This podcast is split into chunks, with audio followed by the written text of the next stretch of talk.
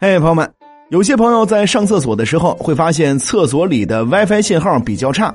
但其实卫生间里的 WiFi 信号差并不是绝对的，只能说卫生间里的 WiFi 信号通常比较差。小白曾经在极度愤怒的情况下，把路由器直接装进了卫生间，收获到了满格的 WiFi 信号。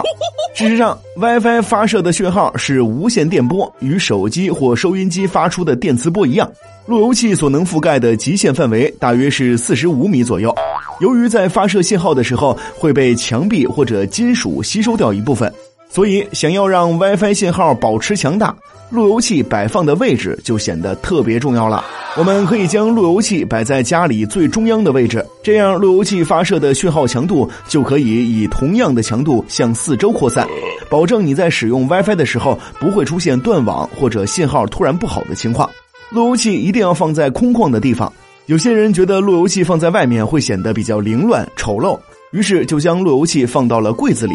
殊不知柜门会阻挡掉很大一部分信号。其次，还要检查是不是有杂物放在路由器上，阻挡了信号源，比墙体阻隔更严重哦。摆放路由器的最佳地点就是家里视野最空旷的位置。大部分的路由器都是由几根天线组成，如果是两条，那么一根天线要直立，另外一条天线横着摆。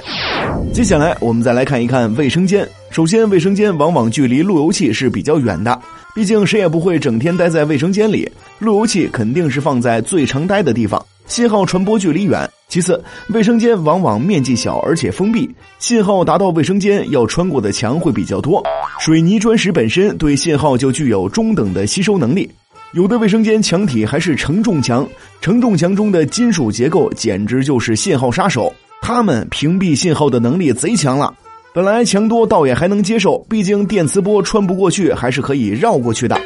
因为电磁波的衍射可以让墙后依然能够接收到信号，不过衍射也是要有与信号波长相近的缝的。可卫生间一般只有一个门，再可能还会有一个排气用的小窗子，所以对于路由器来说，连绕过去的路都很难找到啊。当然了，没有不好的卫生间，只有不好的设计。那些上厕所时找不到 WiFi 信号的朋友，可以跟小白一样，把路由器装进卫生间里试试吧。